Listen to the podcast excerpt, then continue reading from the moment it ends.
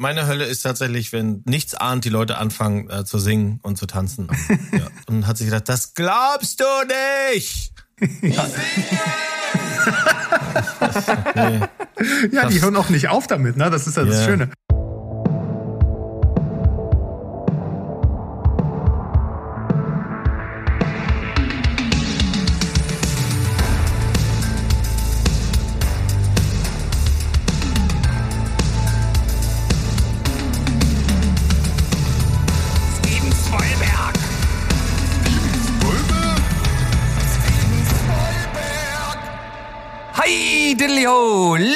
Welt da draußen, wir sind's wieder, Steven Spielberg, euer liebster Film- und Serienpodcast. Und wenn ihr wisst, oder wenn ihr hört, hier sagt jemand Hi Diddly-ho, dann kann das schon mal nicht der äh, Sandro und auch gar nicht der Herr Lekular sein. Ihr fragt, wer?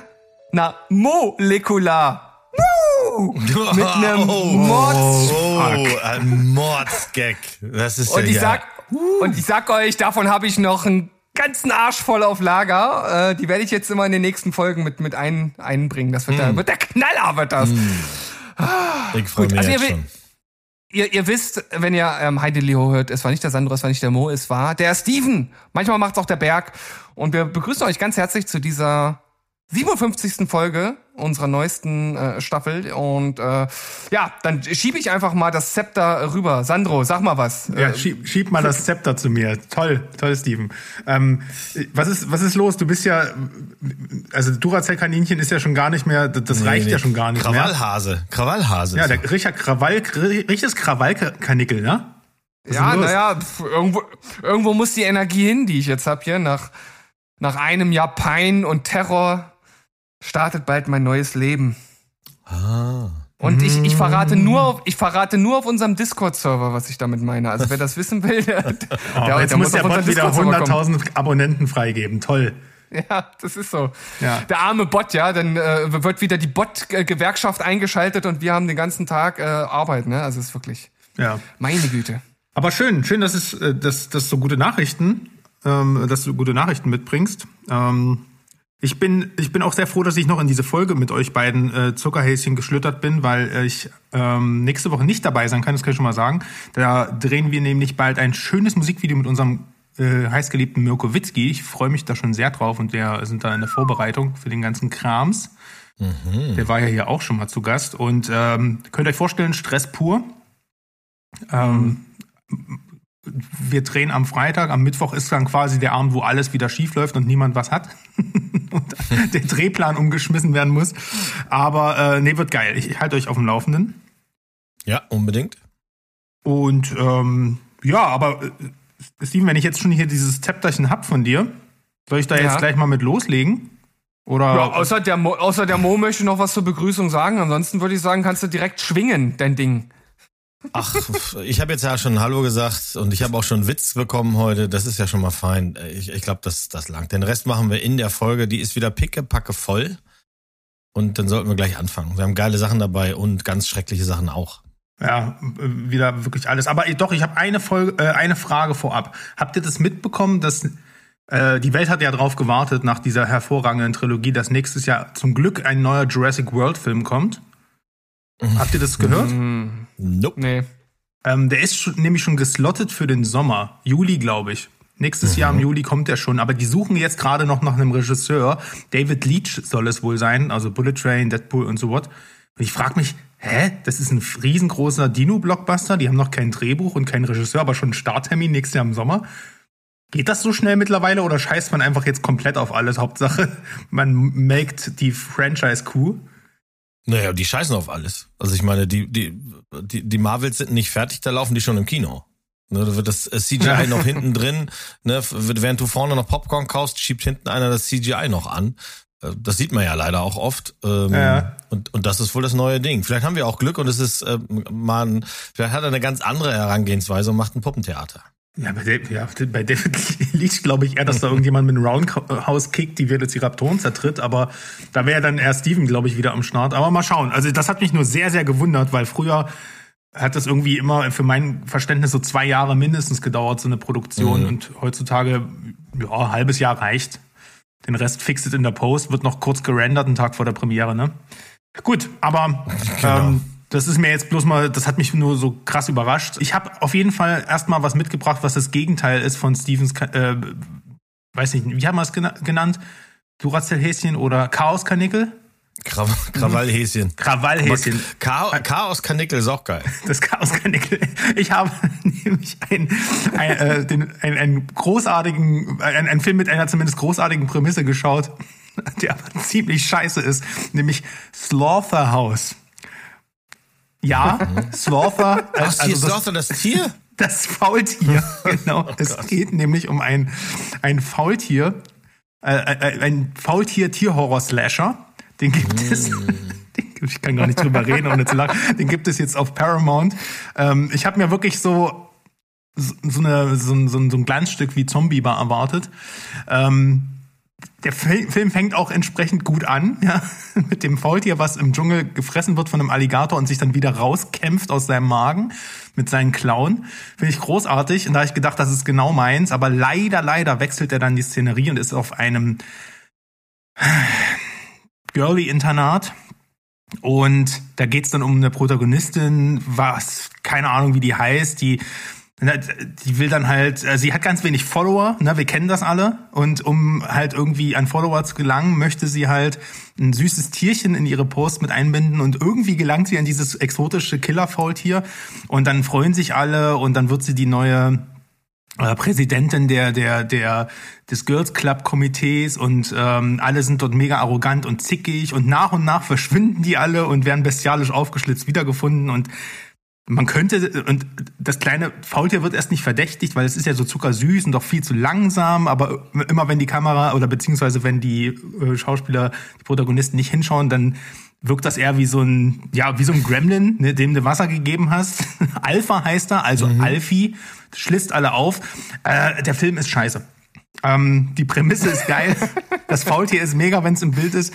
Und ich mag auch hier und da mal eine Anspielung, also an Chucky oder Halloween oder Psycho gibt's eine schöne Szene. Aber das Problem an dem Film ist halt, alle, alle Menschen da drin nerven ultra doll. Und zwar nicht so, dass du dich freust, dass sie ins Gras beißen, sondern einfach, dass es dir schon zu viel ist, denen einfach zuzugucken und so lange zu warten.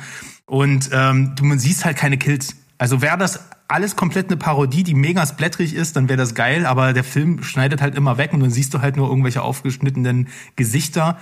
Ähm, das finde ich schade. So als selbst als Exploitation-Fun taugt der Film irgendwie nicht, denn die Morde sind halt nicht geil genug. Das Vieh macht. Äh, ich meine, das ist halt lustig, wenn das Faultier Auto fährt und Selfies macht mit seinen Opfern. Das ist lustig, aber dafür, das ist dann zu wenig. Also von daher, es muss schon ein wirklich äh, schwieriger Filmeabend mit, mit, mit Freunden sein oder man hat wirklich ganz, ganz viel in der, in der Krone schon stehen, dass man sich den Film freiwillig anguckt. Ähm, ja, Slaughterhouse. Könnt ihr lassen. Aber die Prämisse ist geil, oder? Also ich, ja, hätte mir ein bisschen mehr erwartet. Ja, ich denke dann gleich an das Faultier von Zootopia. Und naja. Zootopia 2 soll kommen, Toy Story 5 soll kommen, Frozen 3 soll kommen, alles steht Kopf 2. Hey, Disney ja, hat richtig ja. was dazugelernt. Hm.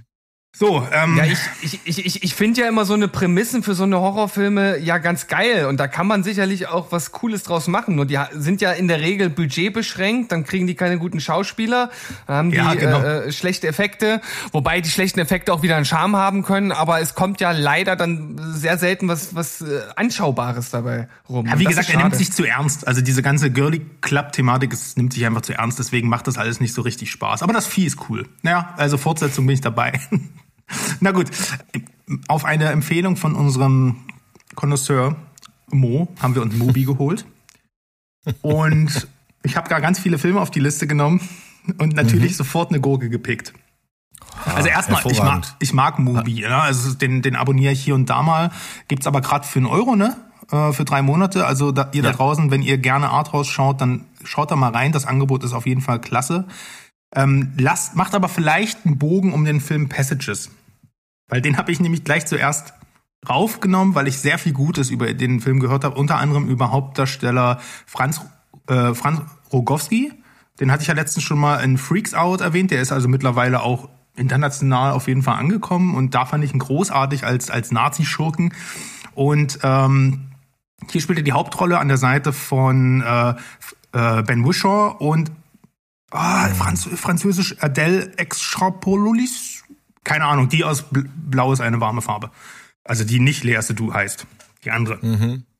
Die spielen da mit, ist ein Film von Ira Sachs, äh, ist keine französische oder deutsche äh, Regisseurin, sondern ein amerikanischer Filmemacher, musste ich auch dazu lernen. Und es geht um den von ähm, Franz Rogowski gespielten Thomas heißt der glaub, Thomas heißt er glaube ich, der, der ist Regisseur, deutscher Regisseur in, in Paris und dreht dort seinen Film Passengers. Nee, äh, nicht Passengers. Siehst du? Mhm. Passages. Aber naja, egal. Und ähm, man sieht am Anfang, wie, der, wie er diesen Film inszeniert und der geht mit seinen Komparsen und Schauspielern halt schon sehr schroff um. Und als der Film abgedreht ist, feiert er mit seiner Filmcrew das Drehende des Films oh, in, in, in dem Club, wo auch gedreht wurde. Und ja, sein Freund Ben Wishaw, der ist halt so ein bisschen Langweiler. Ne? Die, die haben geheiratet, die führen halt seit einigen Jahren dort eine ähm, ähm, Ehe in Paris, aber irgendwie läuft's nicht mehr so richtig und der geht dann halt wieder nach Hause, weil er keinen Bock hat auf die Scheiße. Und da lernt er Agathe kennen, die von der Französin da gespielt wird. Und die wurde auch gerade von ihrem Freund verlassen. Und dann bandeln die an und dann landen die in der Kiste. Und dann entwickelt sich daraus so eine Dreiecksbeziehung.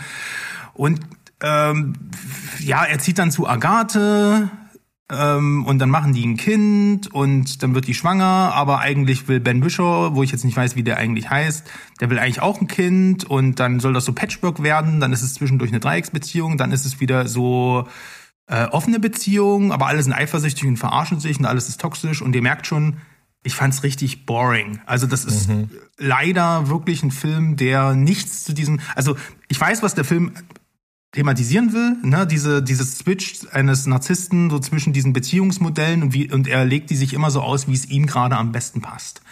Ähm, und auf, legt auf seine Umfeld, Umwelt nicht wirklich äh, viel Wert und er ist es gewohnt, Leute zu kontrollieren und Franz Rogowski als selbstverliebter, narzisstischer, lispelnder Regisseur, äh, der, der macht das auch irgendwie gut, weil du findest ihn halt wirklich abstoßend nach einer Weile, wie er halt mit den Leuten umgeht. Aber das reicht mir nicht, weil der Rest des Films ist halt dann leider auch sehr klein. Ich will nicht sagen dilettantisch, aber ich habe erst meinen guten Freund Mirko erwähnt. Wenn du dem das Geld geben würdest, würde der wahrscheinlich schönere Bilder schießen. Der Film, also der, wenn der nicht in Paris, wenn mir nicht sagen würdest, dass der in Paris spielt, würde ich, hätte, könnte der auch in Herne oder Bochum spielen, weil es sind halt einfach nur irgendwelche Eckkneipen und äh, Straßen, die leer sind, weil der Film einfach kein Budget mitbringt. Die Kamera ist auch relativ unspektakulär. Du hast hier und da mal ein paar schöne symbolisch aufgeladene Bilder, die Klamotten und sowas, das ist alles schön durchgestylt, das passt schon.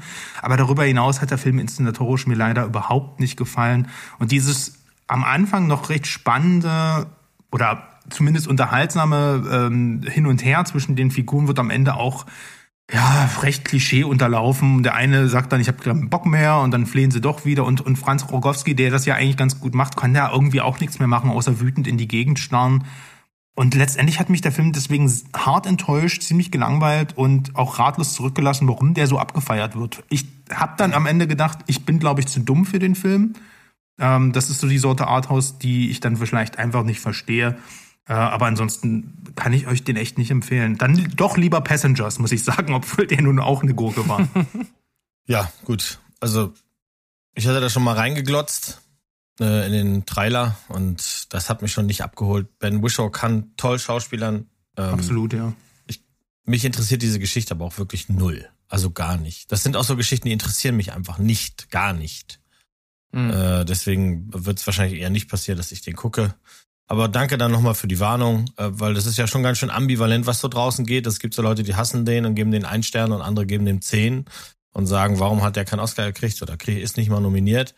Also das ist die Range, mit der man sich da auseinandersetzen kann.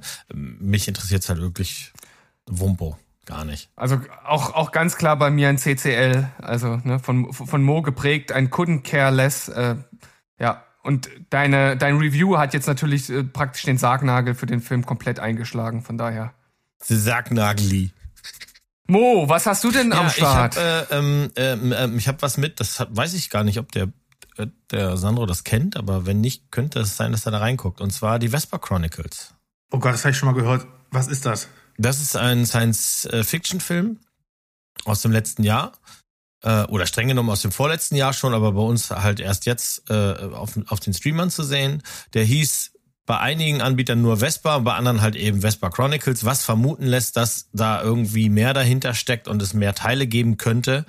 Ähm, das Worldbuilding, was hier passiert, das spricht auch so ein bisschen dafür. Am Ende, ja, komm, na, am Ende sage ich Bescheid, wie es am Ende war. Also der Film spielt auf einer äh, trostlosen äh, postapokalyptischen Erde, also haben wir den Berg schon mal am Start und handelt von einem 14-jährigen Mädchen, das sich mit Biohacking auskennt und mit ihrem ähm, gelähmten Vater und einer quasi äh, Roboter-Entität auf diesem trostlosen Planeten rumwandelt, um also schlicht gesagt jetzt zu versuchen zu überleben. Äh, der Clou ist, dass das Ganze, die Menschheit hat mal versucht, ähm, die ökologische Krise zu verhindern und haben sich also massiv der Gentechnologie äh, verschrieben und es ging voll nach hinten los. Alles ist kaputt gegangen, Organismen funktionieren nicht mehr, Pflanzen funktionieren nicht mehr, wie sie sollten und jetzt ist also quasi ein äh, sind einzelne Körner, Pflanzenkörner, Weizenkörner oder sowas sind quasi das Gold. Ähm, die Be Menschen, denen es noch besser geht, die also von den Erträgen, die gemacht werden, leben, die wohnen in den sogenannten Zitadellen. Das ist so eine, so eine stadtähnliche ähm, Aufbau, der aber quasi ganz klar nur von Reichen bewohnt wird und alle anderen vegetieren auf der Erde rum. Und es gibt noch eine Stufe tiefer und das sind die äh, sogenannten Pilgrims. Das sind dann Aasfresser. Das heißt, das sind Menschen, die sich dazu entschlossen haben, nicht irgendwie an ich bleib jetzt hier wohnen oder sowas festzuhalten, sondern sie ziehen die ganze Zeit durch die Gegend und alles, was irgendwie essbar ist oder essbar aussieht, sei es halt eben auch Aas, wird dann gegessen, damit sie leben. Und ihre Mutter ist so eine Pilgrim geworden. Das heißt, die Mutter hat die, den Mann und sie verlassen. Der Mann, also der Vater, der wie gesagt liegt, liegt immer nur im Bett und der Vater kann über eine Drohne mit seiner Tochter kommunizieren und die Drohne sehen wir, das ist also quasi ein kleiner äh, elektrischer Ball, der mit dem Mädchen immer jetzt dann durch die Gegend zieht.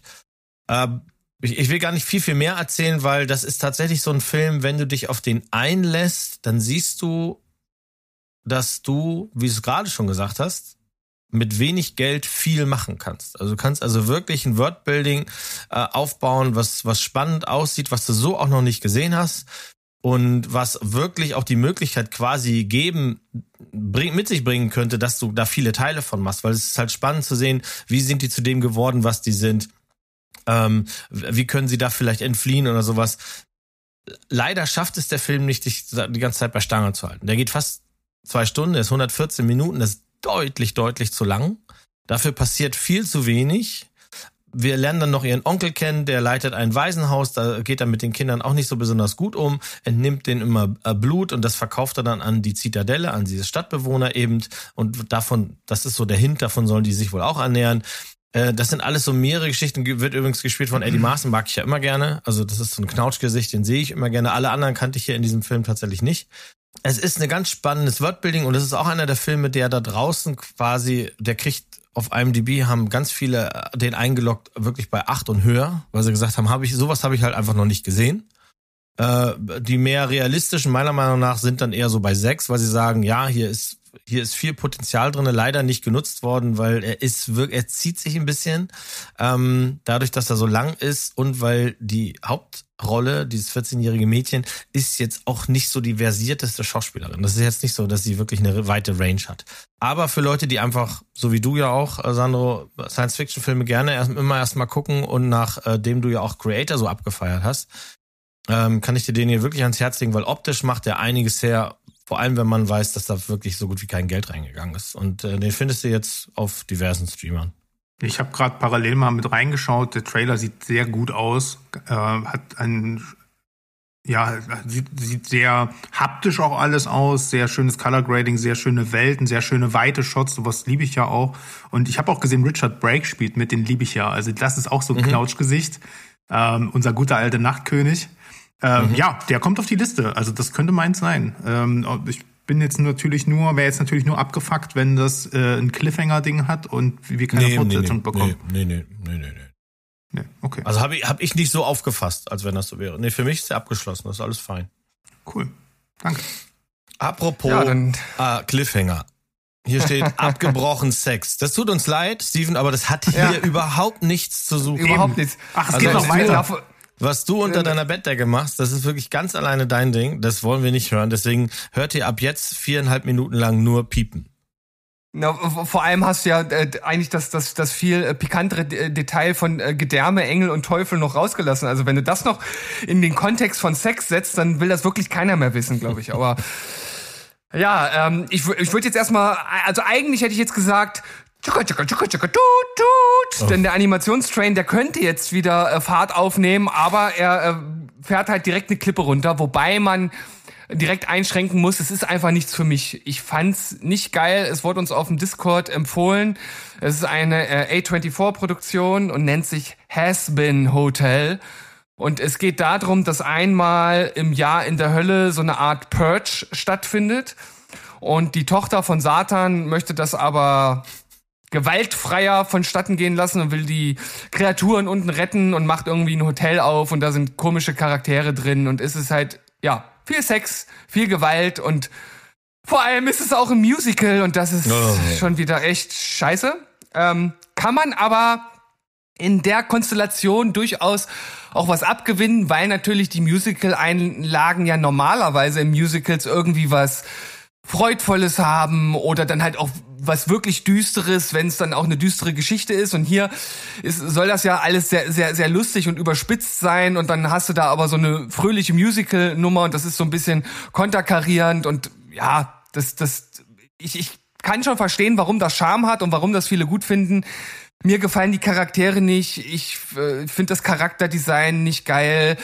Mich, mir geht das Gesinge auf den Sack. Ähm, ich finde dieses ganze äh, Sex-Ding und überzogene Vokabular ist, ist, wirkt für mich alles gezwungen und so. Wir wollen jetzt hier auf Edgy machen.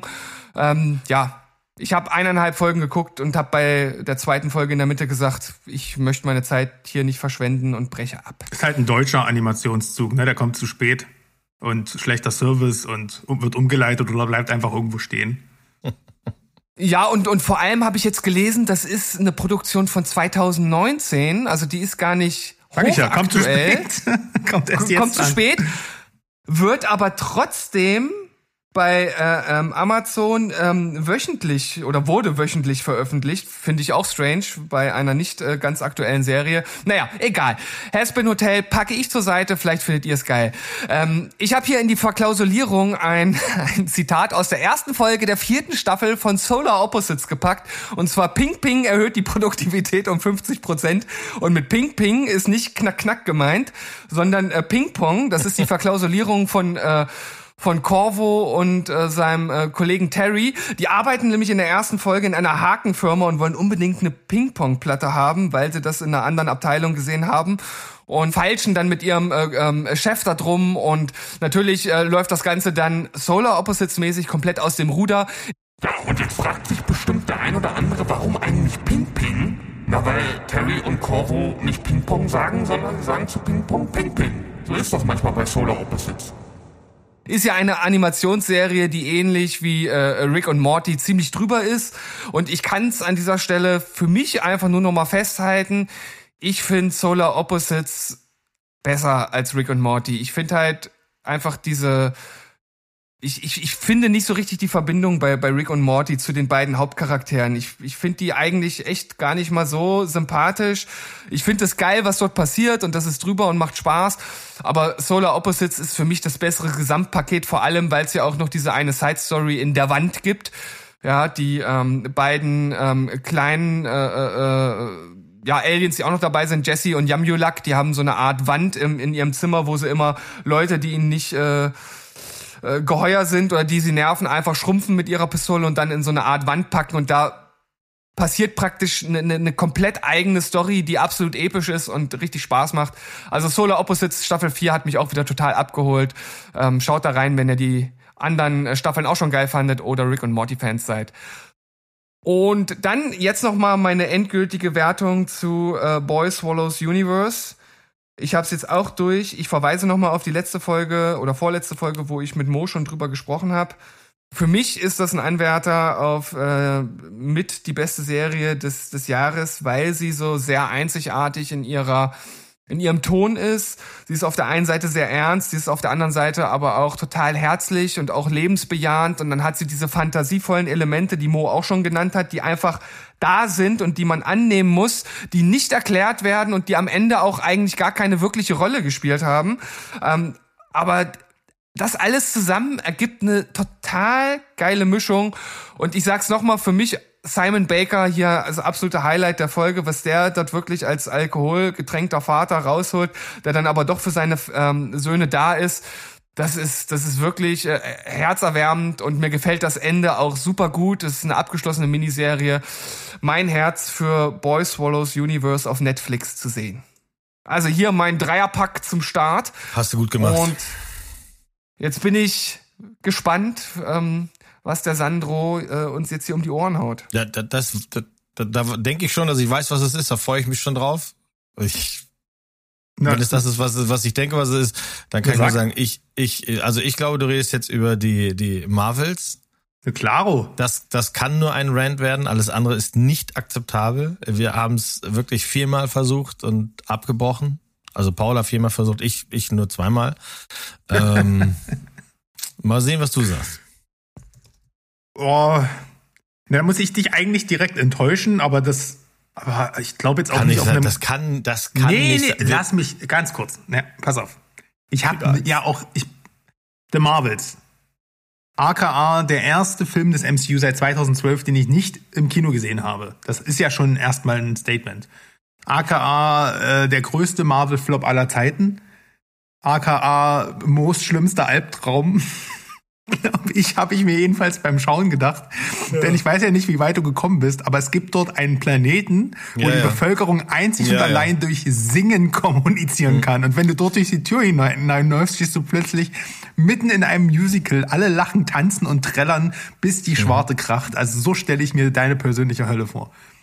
Oh, auf jeden Fall. Meine Hölle ist tatsächlich, wenn nichts ahnt, die Leute anfangen äh, zu singen und zu tanzen und ähm, ja, dann muss dann dann bin ich in der Hölle. Und an der Stelle war ich schon weg. Ich hab's, ich hab dann äh, nützliche Dinge getan, Essen gekocht. Paula war ganz tapfer. Die hat dann weitergemacht und hat sich gedacht, das glaubst du nicht! Die singen! nee. Ja, die hören auch nicht auf damit, ne? Das ist ja das Ja. Schöne. Selbst als die angegriffen werden von Aliens, singen die halt weiter, ne? Das ist, ähm, ja, also, worum geht's? Äh, erstmal muss man sagen, wie gesagt, ich hatte den jetzt nicht im Kino geschaut, den gibt's jetzt auf Disney Plus, ne? Denn deswegen habe ich den jetzt nachgeholt, weil da kickt dann halt doch schon noch so der Komplettist in mir. Aber ich habe halt null Erwartung gehabt. Und ähm, das ist halt, der Film geht los und du weißt, du guckst dir puren Trash an. Also das ist ähm, ne, ein computeranimierter Planet. Gut, das ist klar, dass der Computer animiert ist, das war dumm. Aber ähm, du siehst dann die Bösewichtin, Darben oder wie die heißt. Also mit Abstand die schlechteste, der schlechteste Marvel-Schurke des gesamten MCU. Und wir hatten schon richtige Klos da drin. Aber die hat wirklich ein, ein also die bringt ja gar nichts rüber. Und dann ist sie dort in ihrer schlecht gekieten Planetenumgebung und gräbt irgend so ein Quantenband aus, also MacGuffin, und hat ja noch so eine Universalwaffe, das ist so ein, so ein Hammer. Und wenn die die kombiniert, kann die so Sprungpunkte überall reinreißen. Und keine Ahnung warum. Irgendwie kriegt das dann diese Raumstation SWAT mit, wo Nick Fury drauf ist, der ja nee. Heißt das Saber? Ist egal, diese Raumstation, der war ja eigentlich in Secret Invasion noch total depressiv am, am, ähm, auf der Erde und musste die Skrulls bekämpfen und jetzt ist er wieder oben und kloppt einen Witz nach dem anderen und seine Frau, die er mitgenommen hat, die eigentlich auch eine Skrull ist, ist irgendwie gar nicht mehr da. Egal, keine Ahnung. Ich glaube, Marvel ist das selbst mittlerweile egal, die Kontinuität. Und ach so, es ist ja ein Captain Marvel-Film. Und äh, die ist irgendwo mit ihrer Katze hier, Goose. Die ist auch immer noch cool, muss ich sagen, weil das diese Weltraumkatze die Leute isst. Und dann hast du noch äh, Miss Marvel, das ist so diese kleine Kamala Khan, die fand ich wirklich ganz sympathisch. Ich habe ja die Serie nicht gesehen, deswegen fand ich das ganz überraschend. Auch am Anfang diese Scott Pilgrim Comic Nummer, die dann halt fallen gelassen wird, aber die fand ich cool irgendwie. Und dann hast du noch diese Monica Rambo aus Wonder Vision. Und Steven weiß jetzt schon gar nicht mehr, über wen ich hier rede. Und ich glaube, das ist auch so ein bisschen das Problem dieses Films, weil das setzt halt voraus, dass du noch irgendwelche Serien geguckt hast. Wie dumm können die eigentlich sein? Na egal, auf jeden Fall äh, fliegen die dann zum Planeten und dann klaut die irgendwie die Atmosphäre von dem Planeten und dann sterben die und dann fliegt die auf den anderen Planeten und ähm, dann singen die und das ist, es ist vollkommen egal. Also muss man eigentlich nicht viel mehr dazu zu der Handlung sagen. Irgendwelche Armbänder, da geht's und irgendwelche äh, Risse im Universum. Also ich muss trotzdem sagen, so schlimm fand ich den jetzt gar nicht auf einem auf einem sehr sehr schlimmen Level, weil ich zumindest interessant fand, dass der wirklich sich gar nicht mehr ernst nimmt. Das ist halt wirklich ähm, so ein Saturday Morning Trash Film und der erinnert einfach an Power Rangers viel mehr als an Avengers, muss ich sagen. Und hier gibt's auch gar keine Fallhöhe. Das wird gar nicht erst ins Drehbuch geschrieben, sowas. Keine, keine Bedrohung, keine herausragenden Set-Pieces oder sowas. Der Film, also das CGI ist wirklich komplett grausig. Du hast es ja erst schon gecallt. Ähm, unfertig möchte man fast sagen. Die Handlung ist auch wirklich selbst den, den Schauspielern egal. Hier und da kann man aber schon mal lachen, denn am Ende gibt's halt Katzenbabys im Weltraum. Hallo, das ist mega. Die Leute, die, also die, die Katzenbabys verschlingen dann Leute und kotzen die wieder aus wie Fellknäuel und im Hintergrund läuft auch noch Memories aus Cats. Ey, komm, das ist nicht schlecht. Also, wer hier noch glaubt, dass sich der Film ernst nimmt, der nimmt auch das Dschungelcamp ernst. Ähm, und deswegen fand ich ihn tatsächlich irgendwo unterhaltsam. Ähm, das ist bestimmt auch nicht der Untergang, der, also der ist bestimmt nicht für den Untergang der Comic-Verfilmung verantwortlich und am Box-Office bestimmt auch nicht nur deswegen ähm, baden gegangen, weil, also es ist wirklich der größte Flop, der ist schlimmer gelaufen als der, der, der Hulk-Film von 2010. Das muss man erst mal schaffen. Aber das ist halt, man merkt halt, dass es halt Superhelden-Stangenware, die viel zu teuer ist, viel zu lieblos und viel zu egal ist. Und deswegen werden, sind die Leute halt einfach so drauf, gucke ich halt auf Disney irgendwann oder gucke ich halt gar nicht, weil ist eh egal. Also das frei nach dem Motto kann man gucken, muss man aber nicht. Also das ist schon lange nichts Besonderes mehr. Deswegen nicht so schlecht, wie ich dachte, aber halt echt kein guter Film. Ja, das, was mich halt daran wurmt, ist unabhängig davon, dass Brie Larson hier spielt wie ein Stück Duct Tape, also wirklich Panzerband. Ähm, Villain ist absolut, ist einfach nur äh, was machen die da? Ach ja, ist ja Kang, äh, muss auf jeden Fall schwarz sein. Hier sind aber nur Frauen, also müssen wir natürlich eine Frau nehmen, äh, starke Frauenrolle, alle Mann, zack, bumm. Äh, total die immer versucht böse zu gucken mit ihren komischen ja, naja, Zähnen. Also überhaupt. Und das, das Hauptproblem ist zwei, sind zwei Dinge. Erstmal ähm, nimmst du eine, eine Frau, die keine Ahnung hat davon, was sie da tut. Das ist, also ich verstehe nicht, wer die Entscheidung trifft, wer welche Filme drehen darf. Ähm, die hat nichts geleistet, was das in irgendeiner Form rechtfertigt. Das, das Drehbuch ist so schlimm, also ist so hart schlimm, dass ich mich einfach darüber ärgere, weil du ja als Zuschauer äh, wirst du ja verhunepiepelt. Ich meine, wir folgen dem Shit hier schon seit Jahren und alles hat aufgehört mit, das ist halt einfach so, mit, äh, mit dem letzten großen Ding und danach kam nur noch Schrott. Ähm, es, und was mich, äh, was mich wirklich nervt, ist, das Ding hat ja gar keine Kon also ich meine Ma Miss Marvel, Captain Marvel hat ja hat, also es gibt ja gar keinen Grund irgendwie mal wieder Furcht zu fühlen, weil hm. die die fliegt durch eine Sonne und pups, sondern ist alles wieder fein. Da hätte ich mir auch gedacht, kann, ey, du hättest vor 30 Jahren da reinfliegen können schon, hättest es ja mal hm. probieren können ja. und dann wäre der Film nie entstanden. Wie ja. dumm. So äh. und und äh, äh, wie soll ich denn dann glauben, dass ihr irgendwer irgendwas kann zu irgendeinem Zeitpunkt? Ja. Also ähm, ich finde das, ich, also am schlimmsten finde ich wirklich, dass wir alle verhunepiebelt werden und dass das halt tatsächlich offensichtlich überhaupt keine Rolle spielt. Irgendwelche Noobs werden genommen, machen hier Filme und ähm, du als Zuschauer wirst nicht mehr ernst genommen. Und ich finde es halt schade, wenn man dann kleine Filme sieht, die sicherlich, so wie Vespa zum Beispiel oder auch The mhm. Creator oder so, die sicherlich auch, habe ich beide ja auch nicht gefeiert jetzt, aber und die haben auch sicherlich ihre Fehler aber gib denen einfach mal fünf Millionen mehr, was die dann machen können. Oder oder oder äh, eben auch ganz andere Filme machen oder sowas. District 9, stell dir mal District 9 vor mit einem Budget wie das Ding hier oder sowas. Das wär, Vielleicht ist das genau der Grund, weil die sind äh, dazu also die müssen in einem begrenzten Rahmen denken und kreativ werden und dadurch fahren die halt dahin und machen das Billige und, äh, und machen, aber müssen halt durch die durch die den Fluss aus Scheiße durch und hier, ja, und hier ist aber der Disney macht Rahmen. den, na genau Disney macht einfach sein Sie haben dasselbe Studio Problem. Auf, ja? Sie haben einen begrenzten Rahmen. Sie haben einen Schuhkarton ja. Und da sind alle Ideen drinne, die sie momentan für gut finden oder alle äh, Kulturen, Subkulturen oder alle äh, äh, Dinge, die gerade hip sind oder sowas, die sind immer nur in diesem Schuhkarton. Und David Bowie hat ja früher seine Liedtexte so gemacht, dass der ganz viele Worte und Satzfetzen und sowas auf ähm, Papier geschrieben hat hat das ausgeschnitten, hat das äh, in die Luft geworfen, hat es auf den Tisch geschmissen und so sind zum Teil seine Liedtexte, weil er gesagt hat, so fordere ich mich heraus. Das ist natürlich gut, wenn du ganz ein großes Vokabular hast. Disney das haben Manowar auch gemacht, die haben auch nur zehn Wörter. Ja, so. äh, äh, äh, Marvel und Disney und, und alle, die das Geld haben, kein großes Vokabular. Die ja, haben halt einfach nur wirklich nur 20 Wörter und dann kommt so eine Scheiße bei raus. Und das ärgert mich halt, weil so eine Figur wie die Maria Rambeau, die könnte mir nicht mehr Wurst sein, als sie ist. Also ich hätte, ich, ich hätte super gefunden, wenn hier wenigstens eine Hardcore abgenippelt wäre. Also richtig so Bauchplatzen, Feierabend kommt auf jeden Fall nicht zurück.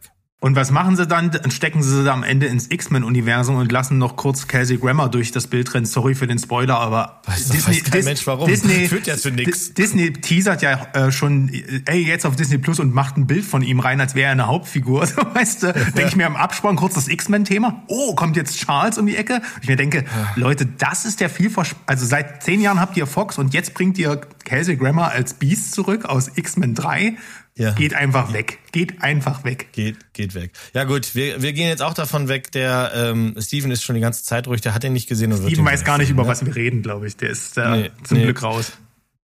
Ja, na gut, Mo hat die Situation ja ganz gut zusammengefasst. Alles, was halt nach, äh, nach Endgame kam, hat mich halt auch so überhaupt gar nicht mehr tangiert. Ich kann jetzt hier so einen kleinen Mini-Reveal machen, der Sandro vielleicht freuen wird. Ich habe ja angefangen, Loki zu schauen. Aha.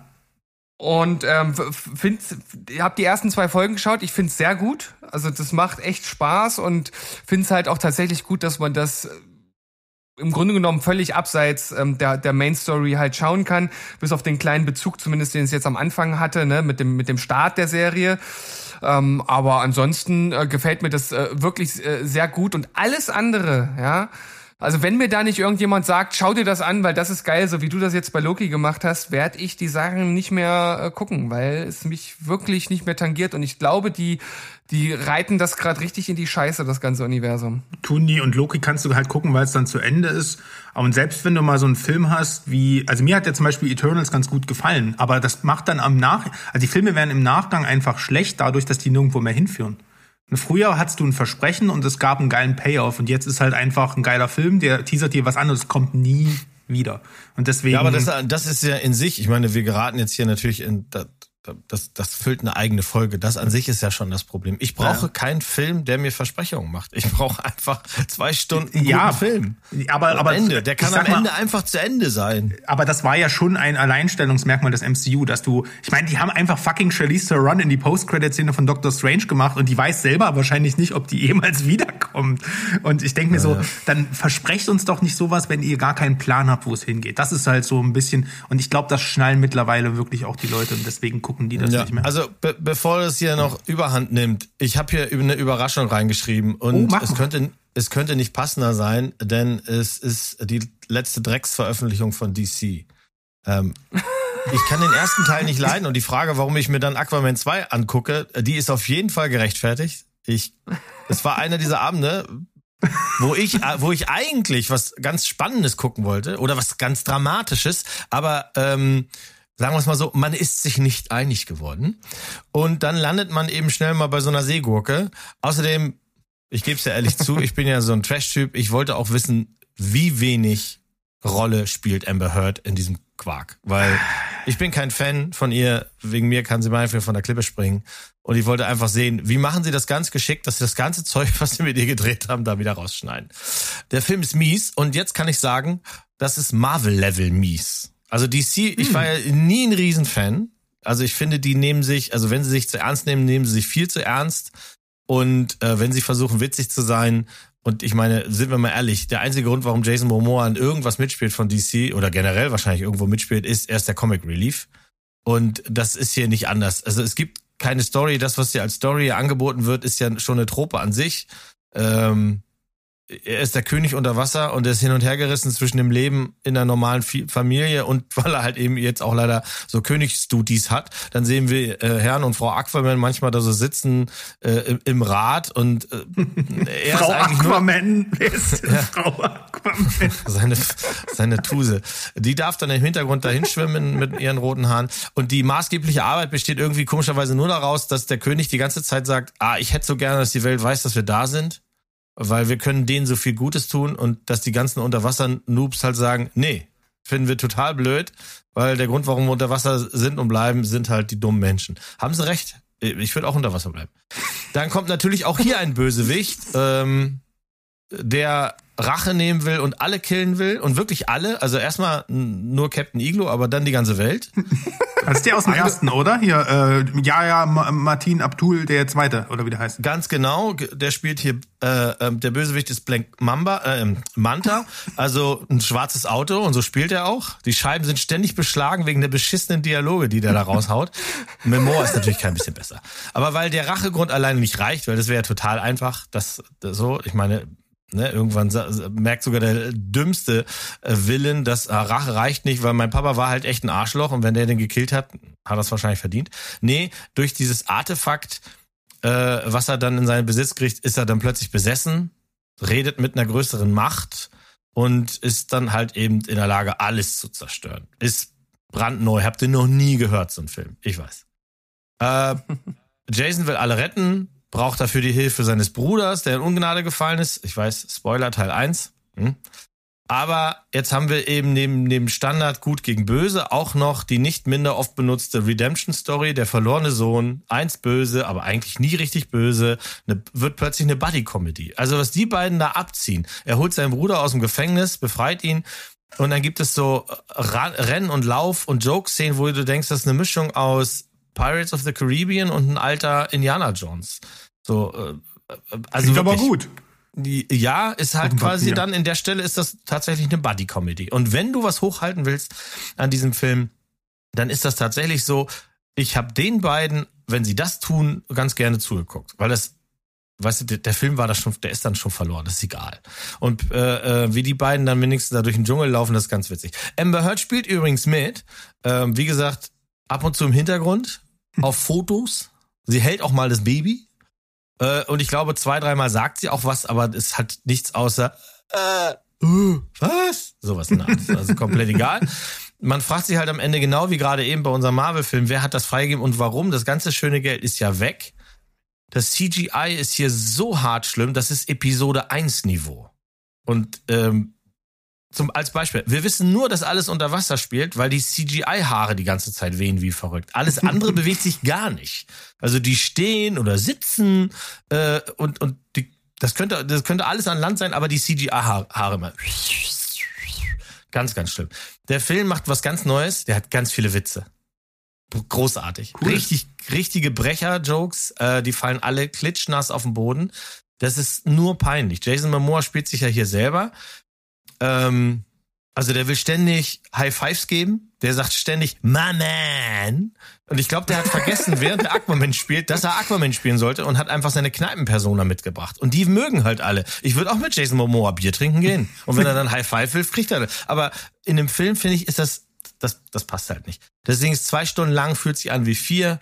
Das liegt halt voran, also vor allem daran, dass DC das immer noch dasselbe Problem hat wie ganz am Anfang. Die haben äh, keine echte Ahnung, was sie mit ihren Figuren machen sollen, damit die spannend sind und so in Szene gesetzt sind, dass wir die lieben und dass wir da mitfiebern und dass wir, wir traurig sind mit denen oder irgendwie sowas. Das können die halt nicht. Und deswegen ist auch zu Recht, dass jetzt ja hier wohl momentan der letzte DC-Film. Wegen mir kann er das auch echt bleiben. Also Deckel zu. Interessanterweise ist der ja recht gut gelaufen. Ne? Das ist der erste Film seit ich glaube, dem letzten Aquaman. Ja, der, wegen, der, wieder die wegen der schlecht, ganz simpel. Die Kritiken sind so unterirdisch. Du willst das sehen. Guck dir das an. Du wirst, du wirst ich, deinen Spaß damit ich haben. Ich denke schon, der erste hat ja eine Milliarde gemacht. Das, der ja. hat schon viele Fans, denke ich. Und der, der lief halt recht konkurrenzlos jetzt zu Weihnachten, ne, muss man halt auch sagen. Ich ja. glaube, deswegen sind viele rein. Aber das ist auch geil. Du machst dann gar kein Marketing mehr für den Film und dann macht der 400 Millionen und bei Marvels und so reißen die sich alles raus und geht halt mega baden, ne? Aber ja, aber was denn schon 400 Millionen? Ich meine, der Exorzist hat auch 400 Millionen gekostet. Ich meine, ja, das ist doch Portokasse. Ja. Das ist der andere Schuhkarton, den die alle immer haben. Aber ein, ein, also, eine schöne Überraschung gewesen, Mo. Also davon mal ab, abgesehen, ne, dass die letzten beiden DC-Filme ja durchaus inhaltlich fragwürdig waren und äh, von der Ausführung, äh, müssen sich die DC-Verantwortlichen ja auch richtig die Haare gerauft haben, dass erst diese Scheiße mit Ezra Miller da stattgefunden hat und dann aber ja praktisch auch zeitgleich das Amber Heard-Ding äh, vonstatten ging. Die dachten auch, wie, wie, wie tief kann man eigentlich in die Scheiße greifen, ja? Und dann sind die noch von so äh, fragwürdiger Qualität, das ist natürlich, äh, das ist natürlich tödlich. Also. Ist so. Ja. Ja, ja, das James, ist doch- James das Gunn ist wird's ja, einfach- soll's richten oder eben nicht. Das, ich glaube, da wird, werden wir dann sehen, ob wirklich Comicmüdigkeit eingetreten ist oder ob es wirklich einfach nur einen guten Typen braucht, der dahinter steht und eine Vision hat. Ich glaube, das wird dann so, da werden wir es dann merken, woran es wirklich eigentlich lag. Mhm. Mal gucken. Ja, ja, ja. Aber jetzt kommen wir zu dem äh, wichtigsten Eintrag der heutigen Folge. Oh ja. ich bin super gespannt. Tja, ja, super gespannt. Ähm, ich werde mal die Ver Verklausulierung jetzt hier nicht, nicht öffentlich machen. Äh, das bleibt mal hier unser kleines Geheimnis. Ähm, es handelt sich um die Verfilmung einer Jugendbuchreihe auf Disney Plus. Nein. Ach Gott. Percy Jackson, die Serie. Wie heißt der?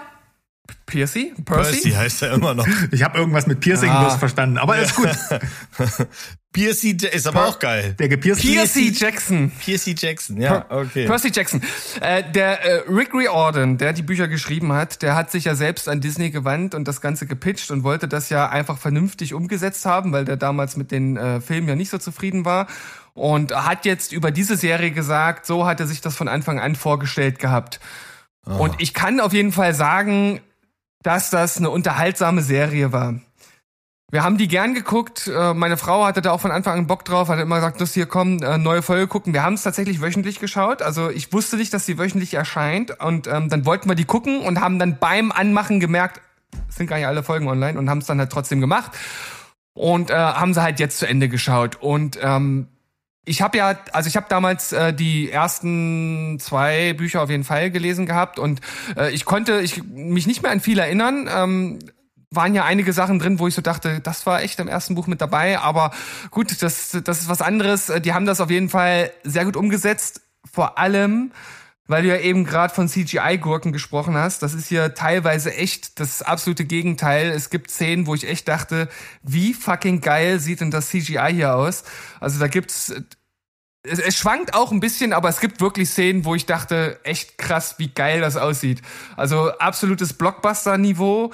Ähm, die Set-Pieces sind auch geil. Ähm, Production Value ist unglaublich hoch bei der Serie. Was mir allerdings nicht gefallen hat, und das wundert mich ein bisschen, weil äh, generell die Cast-Performance sehr gelobt wurde. Und das kann ich auch prinzipiell bestätigen, nur nicht beim Hauptdarsteller. Und das ist halt so ein bisschen das Problem. Ich finde den sympathisch, aber er hat so ein bisschen das Steven Seagal-Problem, der hat einen Gesichtsausdruck. Das ist es. Das Was, der arme kleine Junge Ich, ich, wurde jetzt was mit Seagal verglichen. Ja, also ich, ich, ich nehme den keine Emotionen ab, gar nicht. Der ist halt immer so, so total äh, lax drauf. Der hat immer einen lockeren Spruch auf den Lippen und egal, ob jetzt gerade seine Mutter stirbt oder irgendwas anderes, das passiert direkt in der ersten Folge, ist jetzt kein Spoiler oder so, ähm, oder irgendwas anderes emotional tiefgreifendes passiert, du siehst das in seinem Gesicht nicht und äh, er spielt halt fast schon lustlos oder er kann es halt nicht besser. Und das hat mich schon ein bisschen gestört, ohne dass es jetzt die Serie an sich wirklich schlechter macht.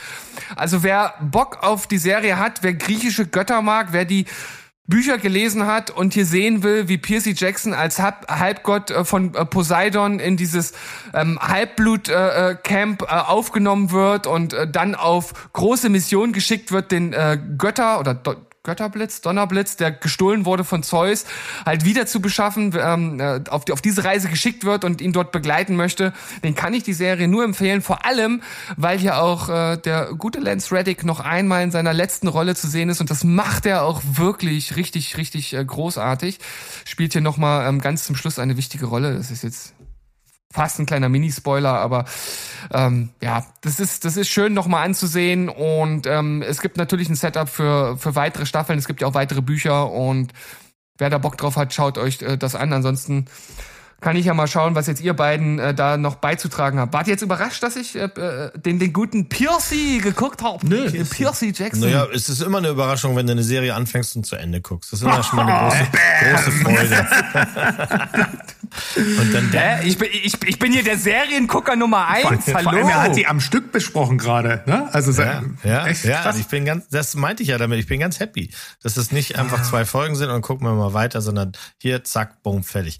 Wenn ihr euch wundert, warum äh, Sandro und Mo jetzt ein paar Dinge sagen, die Steven eigentlich in seinem Review erwähnt hat, dann liegt das daran, dass wir kurze Tonaussetzer hatten und dann äh, nochmal neu ansetzen mussten und das Ganze zusammengeschnitten haben. Das passiert ab und an mal, nur damit ihr Bescheid wisst, dass wir äh, uns ja eigentlich auch zuhören und das jetzt gerade so ein bisschen wirkt, als hätten die beiden Dudes das nicht gemacht. Ich habe mal die Filme damals gesehen. Äh, die fand ich okay soweit, aber ich kenne auch das Buchmaterial nicht, deswegen habe ich natürlich überhaupt nicht gelitten. Ähm, und habe immer gedacht, doch, mit, da hätte man aber mehr draus machen können. Und wenn du sagst, die, die Serie macht das, ich glaube mich zu erinnern, dass meine Sofabegleitung angefangen hat, das zu gucken. Aber da war noch nicht alles raus. Kann das sein, dass das wöchentlich gekommen ist? Ja. Ja, ja, so siehst du dann, äh, da ist sie nämlich auch kein Fan von. Also ich denke mal, das wird in diesem Haushalt irgendwann mal äh, laufen. Ja, ich habe auch den ersten, glaube ich, gesehen. War da Sean Bean mit dabei oder bin ich dumm? Das Nee, Pierce Brosnan. Pierce Brosnan hat so einen Minotaurus gespielt, das war so zum Fremdschämen. Irgendwas.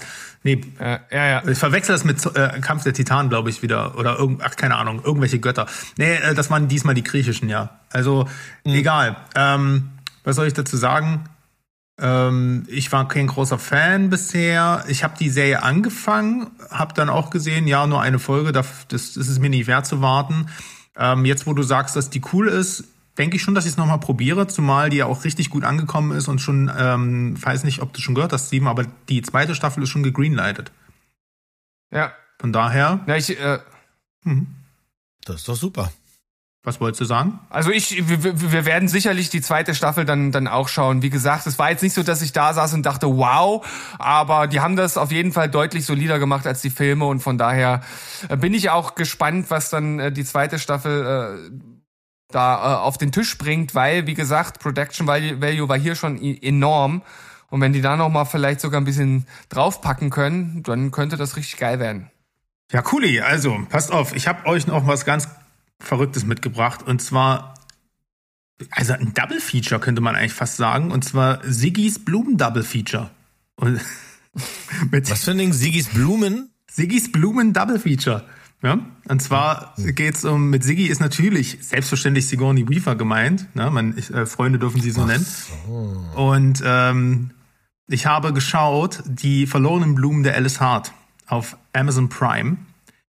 Eine Serie, die ich wahrscheinlich nicht angemacht hätte, wenn Siggi nicht auf dem Cover gewesen wäre, aber ich glaube, ich habe sie noch nie in einer Serie gesehen, außer The Defenders. Also ich habe sie noch nie in einer guten Serie gesehen. Und deswegen kann ich das schon mal von der Bucketlist nehmen. Das habe ich jetzt. Denn die Serie ist gut. Ähm, es ist eine Buchverfilmung. Das kann ich erstmal schon dazu sagen. Von einem Buch, was ich selbstverständlich nicht gelesen habe, denn es kommt keine große Wüste darin vor. Äh, und auch keine Hobbits. Aber es soll ein sehr gutes Buch sein. Es geht um die neunjährige Alice Hart. Und die wird im Prinzip genauso wie ihre Mutter von ähm, ihrem Vater misshandelt, geschlagen. Das Ganze spielt auf der, auf der anderen Seite der Erde, in Australien. Entsprechend karg, weit und öd, aber auch wunderschön sind die Landschaften, die das Ganze spielt. Die, ähm, die Familie, die lebt auf einem Landsitz, da kommt es zu einem Brand. Wie das passiert, das werde ich an der Stelle erstmal nicht sagen, weil das ist schon so ein bisschen der Aufhänger der Serie. Ähm, ich, kann, ich, ich sag nur mal so, es sieht sehr danach aus, als wäre Alice nicht ganz unschuldig daran und die Eltern von ihr sterben. Ähm, ihre Mutter war auch noch schwanger, also alles ein großes, ziemliches Dilemma. Und Alice wird dann ins Krankenhaus gebracht, äh, überlebt das Ganze ähm, und liegt dann erstmal im Koma. Und ihre Mutter hat mit ihrem letzten Willen verfügt, dass sie ähm, eine Bibliothekarin, die aus, äh, aus dem Ort, die sie aber kaum kennt, Alice großziehen soll. Ähm, und das ist erstmal ein bisschen merkwürdig und wirft ein paar Fragen auf, denn die Bibliothekarin, die lernen wir auch äh, kennen am Anfang der Serie, die fühlt sich schon sehr mütterlich hingezogen zu Alice. Und was das alles zu bedeuten hat, will ich an der Stelle auch, wie gesagt, nicht verraten. Eine gewisse June spielt dann eine Rolle, äh, das ist die Großmutter Mutter von Alice. Und ähm, ja, eine, äh, und die wird gespielt von Sigourney Weaver. Und das ist eine Matriarchin eines ähm, großen Anwesens, in der, ähm, ich sag jetzt mal, sexuell und generell misshandelte Frauen so, den, äh, die bekommen da Unterschlupf und, äh, und denen wird halt Schutz gewährt. Und gleichzeitig ist das halt wie so ein riesengroßer, äh, wie ein riesengroßer Garten, riesengroßes Anwesen, wo halt ähm, Pflanzen ähm, wie nennt man das, gegärtnert werden. Es ist halt eine Blumenfarm. Ich kenne mich da nicht so mit aus, Leute. Ähm, ein Teil der Geschichte dreht sich halt um, so um quasi um diesen Sorgerechtsstreit, der dadurch entsteht. Und ähm, am Anfang, also die ersten drei ähm, Folgen einer, ich glaube, das ist eine siebenteilige Serie, Miniserie, auch abgeschlossen, kann ich dazu sagen, ähm, ist die Alice quasi stumm. Also nach diesem Schicksalsschlag, ähm, nach dem Verlust ihrer Eltern dreht sich erstmal alles so auf ihre Perspektive und alles sie, äh, ne, in dieser Unaussprechlichkeit. Äh, also sie wird halt mit diesem Ereignis so konfrontiert, dass sie gar nicht weiß, wie sie das kommunizieren soll und damit umgehen soll. Einerseits die Misshandlung, einerseits dieser Brand, einerseits der Verlust und dann dieser Verlust halt auch der, der Wahrnehmung. Und ähm, weil sie halt auch so lange im Koma lag und dann streiten sich irgendwelche erwachsenen Menschen, die, äh, die, sie, äh, die sich alle um sie reißen, plötzlich um sie und sie weiß gar nicht, was, ne, also wohin mit ihren ganzen Gedanken.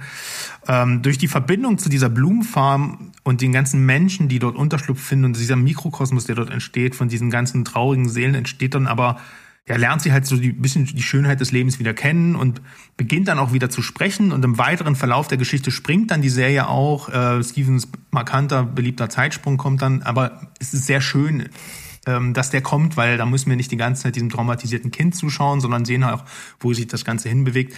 Und sie ist dann eine junge Erwachsene, die sich dann von dieser Blumenfarm loslöst, als Rangerin in der Umgebung, in diesem Outback da sozusagen arbeitet, sich verliebt und dann beginnt sich so ein bisschen dieser, diese Spirale an Gewalt wie, zu wiederholen.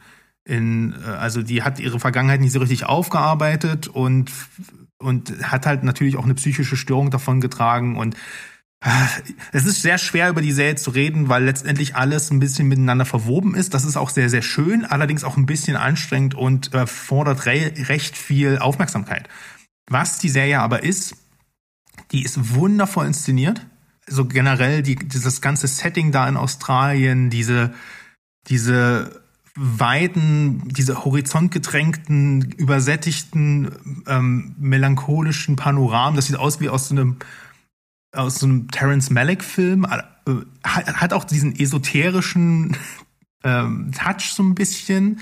Ähm, ist ähnlich naturverbunden, ist ähnlich melancholisch. Der, also es sind wirklich Bilder, in die, die man wirklich gut versinken kann. Und das macht auch viel nonverbal mit den Figuren, wo die hingesetzt werden. Also die Kamera und alles ist wirklich, wirklich echt sehr schön. Äh, es sind Figuren mit Tiefgang, ähm, die wirklich also Sigourney Viva führt den Cast an, aber die sind alle durch die Bank weg wirklich sehr stark geschrieben. Äh, und das ist auch alles nicht so kitschig, wie man, wie, wie sich das jetzt vielleicht anhören mag, weil alle Figuren haben wirklich dreckige, schmutzige Geheimnisse. Also June, die von Sigourney Viva gespielte Matriarchin dieses, dieser, dieser Farm, da hat auch wirklich Dreck am Stecken, ist richtig bösartig teilweise, hat aber gleichzeitig selber eine, eine, schlimme Krankheit und eine sehr, sehr schlimme traumatische Erfahrung hinter sich, weshalb sie so ist, wie sie ist. Aber das lernen wir halt erst später kennen. Und die Geschichte wird manchmal ein bisschen verschachtelt erzählt. Man merkt, dass das aus einem Buch kommt. Das ist als in Serienform ein bisschen schwierig dann immer zu folgen. Also man sitzt halt dann schon mal eine Episode da und fragt sich, warum sehe ich das? Und in der, ich kann aber versprechen, in der letzten Folge macht das alles Klick die Klammer geht zu und äh, es ist schon rund. Ähm, und wie gesagt, die, es, es sind viele mystische Botschaften. Manchmal werden Pflanzen so angeordnet, dass das so eine Symbolik erzählt und dann wird auch ein Untertitel eingeblendet, für was das jetzt steht. Also die, kom die kommunizieren auf dieser Farm halt auch über die Anordnung von Blumen. Das ist schon ziemlich cool gemacht.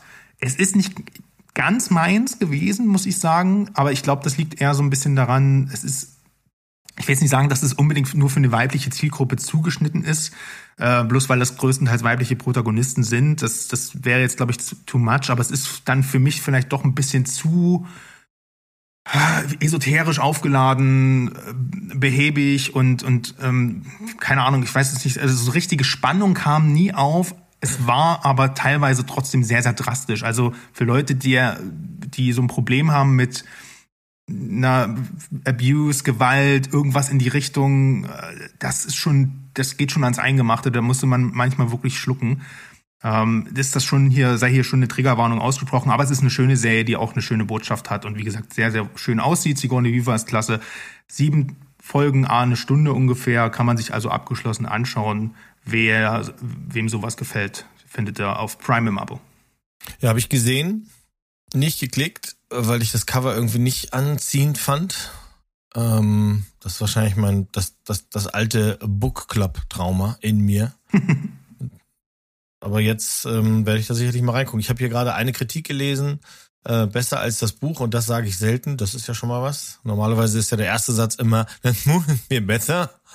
Ähm, insofern ist das ja mal ganz nett. Ich glaube, ich werde mir das mal angucken. Ja. Das Einzige, was mir äh, bekannt war, war tatsächlich auch das äh, Thumbnail, was ich auch erst vor kurzem entdeckt hatte und habe mich dann äh, gleich gefragt, äh, was, was ist das? Also erstmal hat das äh, Thumbnail schon verraten, dass es eine Serie ist, weil wenn dort immer die Charaktere irgendwie zu fünft in Anordnung drauf sind, dann weiß man, das ist eine Serie. Und äh, dann, äh, ja, es hat mich halt auch nicht so angesprochen und das, was du jetzt erzählt hast, ist halt auch irgendwie nicht so mein, mein Cup of Tea, so insgesamt. Da ist wieder das Problem, dass es äh, vieles anderes gibt, wo ich dann wahrscheinlich eher reinklicken würde. Aber es scheint ja von hoher Qualität mhm. zu sein und wen das halt, ähm, wen das halt interessiert, da ist das, glaube ich, eine ganz gute Wahl. Ja, apropos gut zusammengefasst. hohe Qualität. Die hat der nächste Film nicht. so, ähm, äh, David. Das kann ich jetzt aber gar nicht glauben. Ja, David Ayer hat einen Film gemacht. Ich weiß nicht genau, warum er noch Filme macht, aber hat er gemacht. Ich wollte gerade sagen, eigentlich reicht's äh, dabei schon, ne? Immer. Ja, äh, wirklich, wenn ich mir seine Vita angucke, sind da, da sind wenig, also als Drehbuchautor gebe ich ihm auf jeden Fall natürlich für immer Credit für Training Day. Als äh, Filmemacher selber, ich mochte Herz aus Stahl auch wirklich ganz gerne und Three, äh, Street Kings. Dieser deutsche Titel, Gott. Aber Bright, Suicide Squad, ich meine, das ist ja schon mal ein Podcast für sich wert. Seine, seine, in seine Welt. Ja, aber, in aber, aber, aber, aber, aber Podcast, Podcast im Sinne von äh, Kloschüssel, ja, ne? Ein ganz kleiner, Podcast. ganz kurzer Podcast. Also, The Beekeeper. Ähm, das, da, da muss ich gar nicht lange drum rumreden. Also, Jason Statham ist Jason Statham. Und das ist er, also wenn, du diesen Film anmachst, dann weißt du ja, was du haben willst. Du hoffst, dass es besser ist als Expendables 4. Und das ist der. Aber ist natürlich überhaupt kein Meisterwerk, kann ja auch gar nicht. Ähm, es gibt ja ordentlich auf die Schnauze. Die Kampfszenen sind gut, die sind äh, schnell gedreht und die machen auch Spaß. Denn ein, wenn ich eins mag oder wenn wir hier im Haus eins mögen, dann ist das ein richtiger 0815 Rachefilm. Das ist wirklich einmal im Jahr läuft hier Nobody, seit der Film draußen ist ich mag das. Ich, ich mag es auch, wenn es ein bisschen düsterer ist, also äh, was der hier nicht ist, aber ich mag, ich mag Rachefilme. Ich finde das super. Ich finde, das ist relativ simple Geschichte. Ich gehe los und räche mich und hau allen auf die Schnauze. Und Jason Statham nimmst du das auch ab. Das ist jetzt nicht so, dass der halt irgendwie weird dabei aussieht oder sowas, sondern der kann das ja auch alles. Was hier nicht funktioniert, ist also nicht er und es ist nicht die Action. Was hier nicht funktioniert, ist alles andere. Also die Geschichte ist so, dass Mrs. Huxtable, ähm, die wohnt auf einer Heide und er hat da die Scheune gemietet und züchtet Bienen und die ist eine ganz liebe Frau und die hat ähm, äh, sammelt Gelder oder verwaltet Gelder für ein Kinderheim, irgendwie sowas. Auf jeden Fall fällt sie auf den dümmsten ever äh, Phishing-Trick rein und wird dann innerhalb von 30 Sekunden um ihr gesamtes Geld gebracht. Und weil sie sich nicht zu helfen weiß, erschießt sie sich. Zack, bum, bonjour. Logisch. Wer macht so, es nicht, wenn er vorher, Schulden hat? Aber, aber, aber natürlich nicht, ohne dass wir vorher gesehen haben, wie sie den, den Biezüchter, den Bienenzüchter auf, der, auf, dem, auf dem Feld trifft und der sagt, sie sind die erste, äh, die super nett ist zu mir. So. Und deswegen ist er natürlich richtig angefressen. What? Ähm, die hat dann auch noch eine Tochter, die beim FBI arbeitet. Und die kommt dann auch und das Erste, was sie machen, ist natürlich ihn festnehmen, weil was lungern sie hier rum? Sie hat das keinem erzählt, bla und blub. Ab da ist schon alles vorbei. Also ab da ist schon alles schlimm, sag ich mal so. Die Dialoge sind total schief, die machen keinen Sinn, die sind total hölzern und es ist wirklich, also eine schlechtere Filmfigur wie Veronica Parker, was die Tochter ist von der Erschossenen, äh, habe ich selten gesehen, wirklich. Also du wunderst dich bei allem, was sie tut, warum macht sie das? Sie macht auch als Schauspielerin einen schlechten Job. Also äh, da, es gibt keine einzige vernünftige Entscheidung und die arbeitet beim FBI und die hätte ja die, aber nein, sie trifft nur komische Entscheidungen und dann ist halt dieser komische Plot, dass er losgeht und will alle umbringen, die an diesen an diesem Phishing-Scheme beteiligt sind. Und das ist natürlich eine Riesenorganisation. Und da spielen auch andere Leute mit, die wir kennen. Und das ist also wirklich schon so ein Ding. Äh, man kann sich doch schon fragen, was ist los mit Jeremy Irons? Äh, Josh Hutchinson hat ja, äh, nachdem der die, die Panem-Trilogie abgelegt hat, schon ab und zu mal andere Sachen gemacht. Aber du, du, du weißt ganz genau, wen die hier spielen und wie die losgehen und, und was hier passiert. Ähm, Mini Driver hat eine kleine Rolle, die überhaupt keinen Sinn, also die steht zweimal in irgendeinem Büro am Telefon, mehr macht die nicht. Ähm, es ist natürlich so, dass Jason Statham gehört einer super duper geheimen Organisation an, die heißen Beekeepers, der läuft amok und alle, die wissen, dass es die gibt, wissen auch, dass der A nicht zu stoppen ist und B, wenn der sagt, ich bring dich um, dann bringt er dich um. Sie schicken dann einen Beekeeper 2 los, das ist natürlich eine Frau und die kriegt sehr zu Freude für den einen oder anderen bei uns auf Discord richtig aufs Maul. Das geht auch ganz schnell, weil es ist halt keiner so böse und so geil wie Jason. So, das ist der Film. Das ist super für Freitagabend. Ja, fertig. Also, mega. Also, äh, der ist nicht so schlecht, wie ich dachte, dass er, also immer dann, wenn ich denke, jetzt, jetzt könnte der abdriften und wird richtig trash, das tut er nicht. Aber der ist natürlich auch wirklich nicht besonders gut. Und David Ayer hat jetzt hier nichts zu seiner Vita zugefügt, wo man sagt, ja, jetzt hier aber mal wieder richtig gut. Nee, das ist äh, tatsächlich nicht. Mo, du hast, hast du den im Original gesehen? Selbstverständlich. Äh, nö. Na, also, na, wenn du mir gerade schon gesagt hast, wie, wie, wie, wie, also du solltest Jason Statham synchronisieren, hast du gerade gut nachgemacht, ne? ähm, ja. nee, ich habe bloß gehört in der deutschen Synchro, die, die, die deutsche, ähm, ähm der deutsche Synchronautor, der hat, fand den Film wohl so unfreiwillig komisch, dass sie halt viele Gags eingebaut hat, so Bud Spencer-Style, oh. die gar nicht im Film vorkamen. Echt? Ja, ja, nämlich oh. sowas wie, äh, der sagt wohl sowas wie, hey, ich soll ich dir mal deine Gurke schälen oder hey, das kommt mir nicht in die Lümmeltüte und so, solche, solche Geschichten. What? Ja, ja. da ist, glaube ich, Steven gleich noch mehr mit am Bord. Ja, da freue ich mich. Geil. Da, also dann, das, dann muss ich aber nochmal nachgucken, weil das ist im Original ist das nicht so. Also der macht dann halt genau dieselben Ansagen, die wir schon kennen. Da kommt dann der Typ, den man ernst nehmen muss, zu dem anderen Typen, den man nicht ernst nehmen kann und sagt, pass auf, du hast jetzt hier nochmal fünf Minuten Zeit abzuhauen, ansonsten poliere ich dir die Schnauze. Das sagt er schon. Aber da ist nichts mit Lümmeltüten oder Gurken. Also wäre da Gemüse erwähnt worden, hätte ich das gehört. Und droppt er auch wirklich so random äh, B-Facts die ganze Zeit?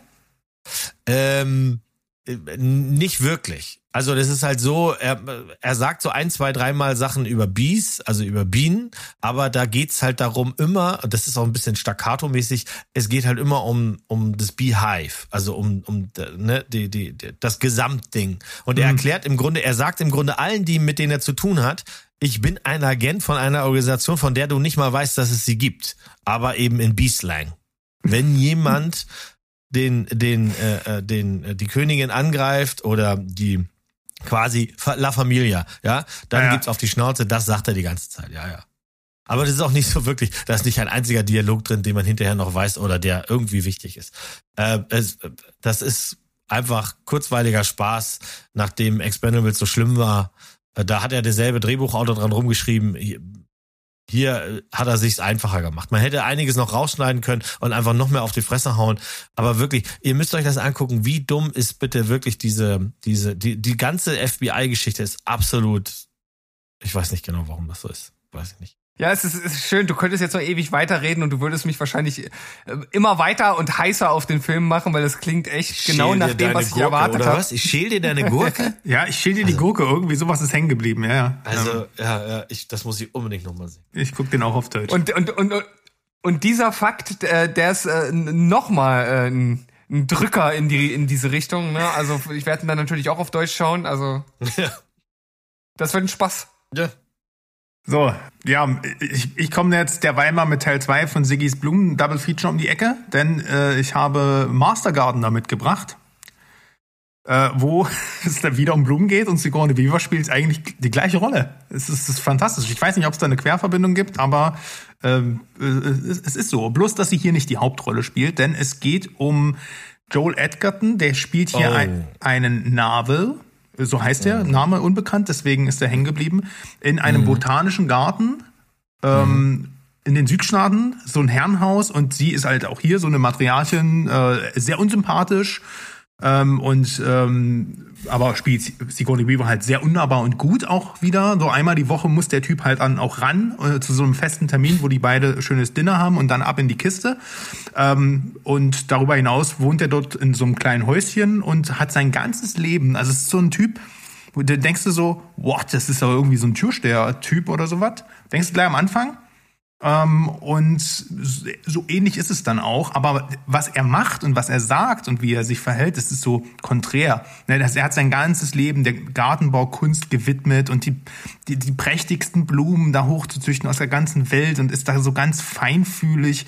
So, ähm, und, und es ist ein ganz sensibler, ruhiger Typ eigentlich, wo du denkst, da ist aber irgendwas in der Vergangenheit gewesen. So, und das erfährt man aber am Anfang noch nicht so richtig. Äh, dann es steht ja eine große Frühlingsgartenschau an und eine Wohltätigkeitsveranstaltung. Denkst du so, was ist das jetzt eigentlich hier für ein Film? Na, vor allem, wenn du weißt, der ist von Paul Schrader, denkst du ja, okay, alles klar, ne? Der hat uns äh, hier First Reformed gegeben und und äh, zuletzt den den Card Counter, den ich, den hatte ich zwischendurch auch ein zweites Mal gesehen, muss sagen, der wächst ähm, und der hat so seine Typen, die irgendwie eine Passion haben und sich irgendwo äh, so ganz detailliert und detailversessen so reinarbeiten, um irgendwie die Vergangenheit zu bewältigen. Das ist so sein Ding, ne? Und äh, spielt in einer Welt, die irgendwie, also seit Taxi Driver ist das ja, spielen seine Figuren irgendwie so Outlaws in einer Welt, wo es irgendwie kein, keine Gesetze gibt oder kein, kein äh, irgendwie alles kriminell halt ist, so, ne? Und naja, es kommt dann halt dazu, dass die Großnichte von Sigourney Weavers Charakter, ähm, gespielt von Quintessa Swindell, die haben wir zuletzt in Mo, die haben wir genossen als, äh, wie hieß sie? Irgendeine so Superheldin in Black Adam, die rumgeflogen ist. Da war die ganz, ganz schlimm, aber die spielt hier richtig, richtig gut. Also vor allem in der Dynamik mit Joe Edgerton zusammen. Die ist nämlich, ähm, naja, drogenabhängig, bekommt regelmäßig Ärger mit ihrem Dealer und ist dort sozusagen zur ja, Rehabilitation irgendwie untergebracht und Sigourney Weaver wirft auch immer ein Auge auf sie, redet aber nicht mit ihr, weil sie halt einfach eine, eine crazy böse Bitch ist, obwohl sie sie seit zwei Jahrzehnten nicht gesehen hat und dann nach und nach werden uns Narvels Vergangenheit so offenbart. Das erste Mal, wenn er sich vor den Spiegel äh, stellt, sich langsam auszieht und wir sehen, der ganze Körper ist übersät mit Hakenkreuzen und SS-Ruhen, denkst du so, oh, ach, so ein Typ. Alles klar. Und das ist aber nichts, was verbalisiert wird. Du siehst das und denkst dir so, hä, was ist denn da passiert? Warum ist der denn jetzt hier? Wir erfahren dann, dass der im Zeugenschutzprogramm ist, äh, ehemaliger Na Nazi ist, der auch Leute umgebracht hat und das, und das hier sozusagen als seine Aufarbeitung der Vergangenheit sieht. Und die beiden, er und Maya, geraten dann aneinander und dann ist es halt so, entsteht halt eine Liebesgeschichte zwischen einem Hakenkreuz übersäten Ex-Nazi und einer jungen schwarzen Frau, die seine Tochter sein könnte. Und ja, das ist der Film hat so, könnt ihr euch vorstellen, so viel Ablehnung und äh, Frage noch Political Correctness hervorgerufen. Ne? So ein Proud Boy, der dann irgendwie so eine Minderjährige flachlegt und dann alles in diesem Gärtner-Setting dann hat die ihre Drogenprobleme, dann werden noch äh, Milieus mit reingezogen und äh, also es ist eine sehr weirde Geschichte, aber die ist fesselnd, weil Joel Edgerton vor allem, der spielt den so gut. Du hast die ganze Zeit, also der Film zeigt keine Rückblenden. Du siehst, also der, es gibt eine Rückblende, die ist wichtig für die Story, aber es ist nicht so, dass du dauernd irgendwie in seine brutale Vergangenheit geworfen wirst. Du siehst irgendwie in seinen Augen, in dieser starren Miene, dass da irgendwas ist, was er verbirgt. Und das ist so schön subtil und äh, wie die beiden sich dann auch näher kommen und der Film eigentlich dieses, diese Ungleichheit gar nicht thematisiert, sondern das wird uns überlassen, das irgendwie normal zu finden. Ähm, und irgendwann fragt man sich, so störe ich mich jetzt eigentlich darum oder ist das nur, liegt das nur an der Welt, in der sich der Film befindet, ähm, in, in, in der der Film spielt? Das ist ein ganz, ganz tolles Experiment, was er mit dem Zuschauer hat. Und das ist irgendwie so, Schraders Meisterleistung, so Figuren zu schreiben, die diese Obsession haben, ne? die sich in so eine Tätigkeit stürzen, die, die, äh, die dann das ganze Leben von dem bestimmt. Und er, man sieht das halt auch einfach, er macht das, um diese Passion als Gärtner macht er halt auch, um Buße zu tun. Und da gibt's dann so einen schönen Dialog zwischen ihm und Maya, wo sie ihn fragt, warum hast du dir das nicht einfach entfernen lassen? Und dann sagt er halt, ich habe darüber nachgedacht, aber mehr erfahren wir dann halt einfach nicht. Weil dann können wir uns selbst überlegen, macht er das aus Reue nicht, um Buße zu tun, denkt er, hat es noch nicht verdient und am Ende ist der Film fast schon kitschig und oder positiv, gerade für einen Paul Schrader Film, aber auf eine Weise, die eigentlich schon irgendwo befriedigend ist als Zuschauer. Ich fand das ganz toll eigentlich. Das Problem ist nur, der Film hat jetzt darüber hinaus nicht viel Action, der hat nicht viel Spannung. Das ist eine ganz ruhig äh, erzählte Charakterstudie mit einem brillanten Joel Edgerton, mit einer richtig tollen Sigourney Weaver. Ähm, und das ist, das alles wirkt, der ganze Film wirkt irgendwie fremd auf dich. Aber eben dadurch auch, ich habe noch nie so eine Art von Film gesehen. Und das alleine macht ihn eigentlich schon zu einem ähm, zu einer Empfehlung aus meiner Sicht. Äh, also wenn ihr den in die Finger bekommt und auch generell Card Counter und ähm, First Reform mochtet. Äh, und die, auch die Nicolas Cage-Filme, die ich ja jetzt auch gerade nachhole von Paul Schrader, die sind ja auch nicht ohne. Ähm, mhm. der, der, der schlägt schon in die Kerbe, ist aber, erwartet keine große Action, aber ihr bekommt richtig gutes Schauspiel. Ich habe den damals abgebrochen tatsächlich. Interessant. Warum? Hat mich nicht, weiß ich nicht. Ich fand das, also, ich fand den tatsächlich auch irgendwie so ein bisschen seltsam, also gleichzeitig seltsam. Also Joel Edgerton ist über jeden Zweifel haben, spielt großartig, gar keine Frage. Ähm, ich fand es einfach weird, dass die ihn da quasi sexuell ausbeutet. Das so zum einen. Das, ähm, ich, ich, ich wusste die ganze Zeit nicht, wo will der mit mir hin? Was will der mir denn jetzt erzählen? Wenn, als dann die, die, die ähm, Nichte ist das ja, glaube ich, von ihr, ne? Mhm. Äh, als die dann kommt. und dann ja. hast du halt eben ähm, äh, gemischt rassig sitzen die beiden da, er ein Nazi, wie wir dann mittlerweile schon wissen, sie drogenabhängig und dann fragt man sich halt die ganze Zeit, soll das mit Absicht so, so überzogen unrealistisch sein oder, weißt du, lernen wir noch ganz, ganz viel kennen und ich hatte einfach keine Ruhe, ich hatte keine Muße dafür, ich wollte die gar nicht mehr kennenlernen. So, das ist, glaube ich, mhm. das unterm Punkt. Ich kann schon verstehen, also du hast den jetzt deutlich besser verkauft, als ich den in Erinnerung hatte und vielleicht war das auch nur der falsche Zeitpunkt für den Film oder so, aber ich, ne, weißt du ja noch, Card Counter hat bei mir auch nicht gezündet, gar nicht. Ja. Ja, also von Siggis äh, Double Bloom äh, Special Feature ist das auf jeden Fall äh, der Part, der mir mehr zusagt. Also das liegt vor allem erstmal so generell an der Ausrichtung ähm, und vor allem auch an dem Merkwürdigen, was ihr beschreibt. Also das spricht mich auf eine gewisse Art und Weise an und es ist halt nur ein Film und in dem Fall halt keine Serie. Also da würde ich würde ich dem Medium Film auf jeden Fall den Vorzug geben, weil ähm, ja entweder es gefällt mir oder es gefällt mir halt nicht und dann äh, ich, ich bin ja auch durchaus jemand, der mal eine Sache abbricht und wenn ich das dann merke, dann könnte ich das dann da auch schnell machen. Ansonsten ähm, ist das auf jeden Fall was, was mich äh, durchaus auch interessieren könnte. Aber äh, weil du sagst, ähm, wenn ihr den mal in die Finger bekommt, der ist zurzeit nirgends äh, äh so richtig frei zu haben, oder? Oh, ich glaube, das war so ein Europick bei Prime. Ach so. Ähm, okay. Ja, einfach mal im Auge behalten. Ich, ich, ich äh, oder ich behalte es mal im Auge und wenn es den irgendwo free gibt, dann, dann, dann schubse ich ihn dir nochmal auf die Watchlist, Steven.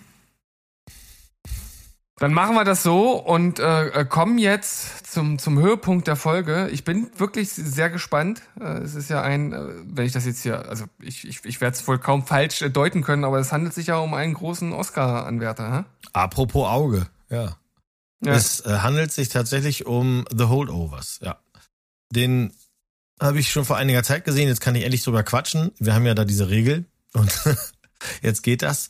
Ich habe ja einen Softspot für den Herrn Giamatti. Ich mag den, wenn der Schauspieler. Ich finde das immer gut, wenn wenn der Schauspieler und egal welche Charaktere, ob der jetzt einen liebevollen Typ spielt, aber auch diese schleimigen Charaktere kann der. Und hier ist es halt, was mich damals schon hatte. Ich habe den Trailer im Kino gesehen und die arbeiten hier mit ganz alten, äh, wie nennt man das, Keycards und sowas, so dass du und und von von der Körnung dieser Digitalkamera, die ist dann so bearbeitet worden, dass du wirklich denkst, das ist Werbung für den Film von 1970. So sieht der aus und das die ganze Zeit und das macht er schon mal hervorragend. Da habe ich irgendwie so einen Softspot, genauso wie für Herrn Giamatti. Die Geschichte geht, äh, das ist jetzt auch keine Geschichte, die wir noch nie gesehen haben. Das ist ein ganz klarer Fall. Also äh, Paul Giamatti spielt Paul Hannem. Ähm, den mag keiner. Also seine Schüler finden den nicht gut, weil der ist halt streng und der hat das langweiligste Fach an der Schule und ist aber super wichtig, seiner Meinung nach.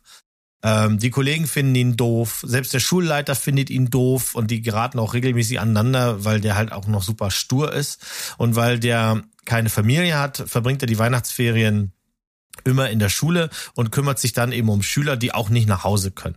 Normalerweise, das, das äh, sagt er dann auch, ist das halt immer easy peasy, weil die meisten gehen nach Hause.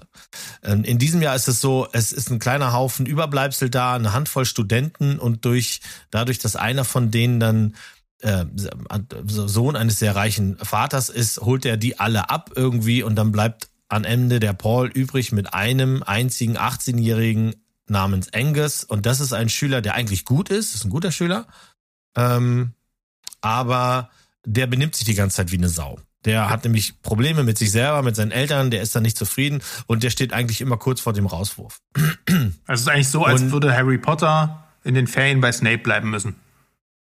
Ja, Genau, die kriegen sich auch, also die, die, die, die leiden richtig. Die gehen erst dann so, wir haben, wie gesagt, am Anfang sind es da drei, vier Schüler, dann gehen die so über den Hof und dann so, oh, habt ihr schon gehört, der und der bleibt, was? Oh, ganz schrecklich und so.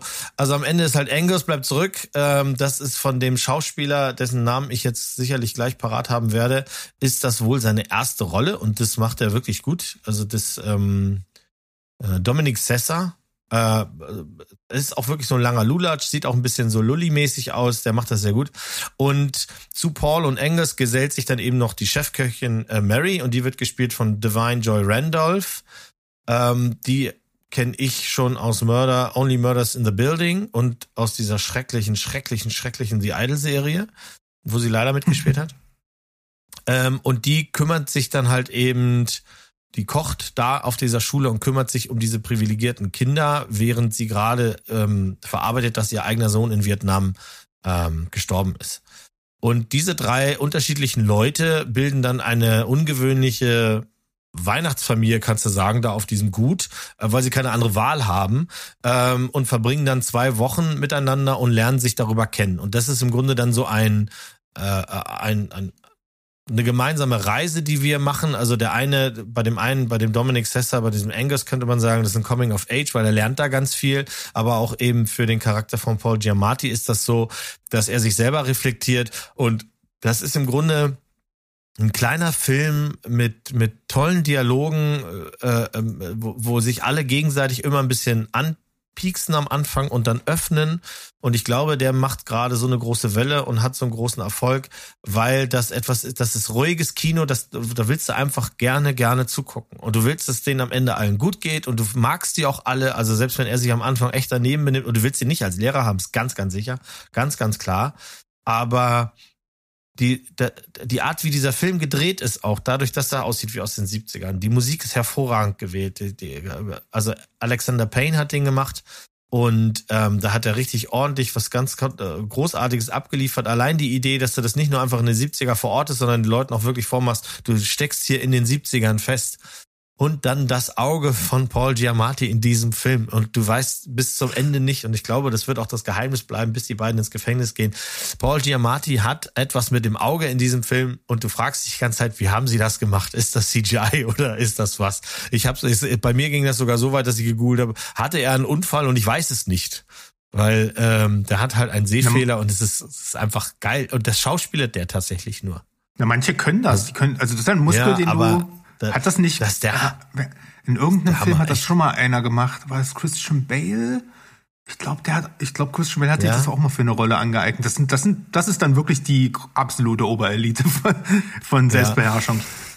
Also das ist halt einfach ein wirklicher Erzählfilm. Ähm, der Angus hat natürlich Gründe, warum er ist, wie er ist. Der hat ähm, paranoide Schübe und der ist auch ein bisschen depressiv und ähm, der Lehrer ist natürlich auch in seiner Welt gefangen. Der kann ja gar nicht anders als irgendwie immer anecken oder sowas oder auf seine Regeln äh, pochen, weil was anderes gibt's in seinem Leben nicht. Denn wir lernen dann später kennen, dass er durchaus mal Bestrebungen hatte, was Größeres zu werden und der hat halt einfach auch dann das nicht geschafft. Und es sind auch einfach tolle Szenen, wie die sich alle näher kommen und sich da ähm, mögen am Ende der Schule.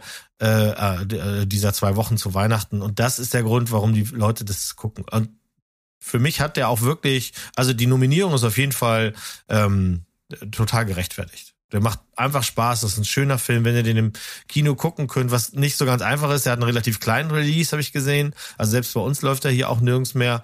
Ähm, muss man wahrscheinlich warten, dass der äh, irgendwo dann äh, gestreamt wird. Aber ich kann ihn euch echt empfehlen. Der hat mir sehr, sehr, sehr gut gefallen. Und ich werde ihn bestimmt noch mal gucken, wenn noch äh, jetzt zu den Oscars noch mal vorbereitend oder so. Ja. Mhm. Ja, also was soll ich da großartig zu sagen? Ich, ich liebe Paul Giamatti auch und ich glaube, es gibt kaum jemanden, der ihn nicht mag, weil irgendwie ist das so, so einer der Typen, der äh, au- auf mich so eine grundsympathische Ausstrahlung hat. Ähm, kann mich natürlich irren, aber ich, ich finde ihn, ich finde ihn einfach unglaublich, auch egal, äh, wo er mitspielt. Mhm. Und äh, alles, was du jetzt gesagt hast, ist, ist das, was ich von dem Film erwartet habe und was ich dann sicherlich auch bekommen werde, wenn ich ihn, wenn ich ihn schaue. Und äh, da freue ich mich jetzt schon drauf.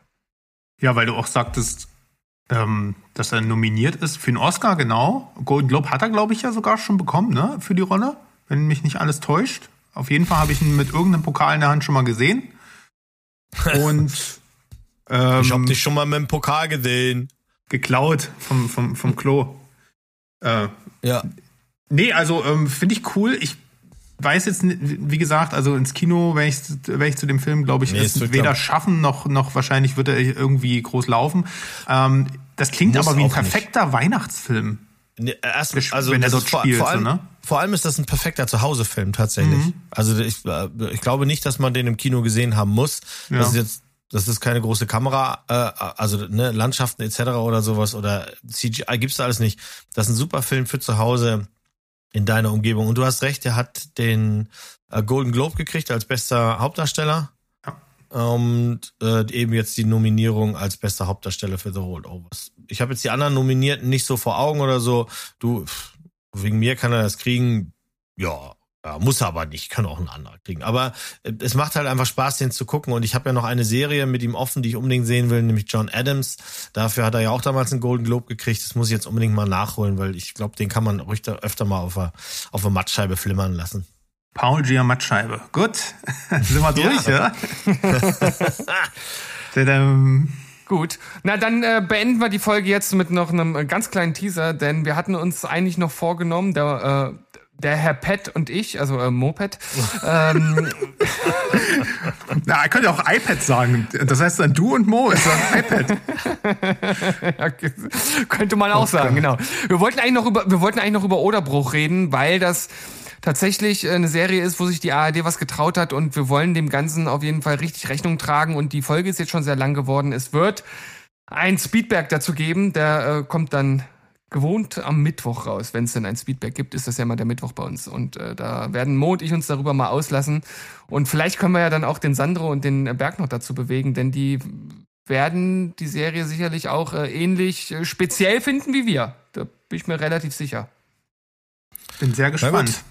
Dann ziehen wir alle die der Box hoch und äh, beenden das Ganze hier jetzt. So sieht das aus mit Tschüss, ciao. Vorbei. Bleibt spoilerfrei. Yes. Rock'n'Roll. Ey, das kommt mir nicht in die Lümmeltüte.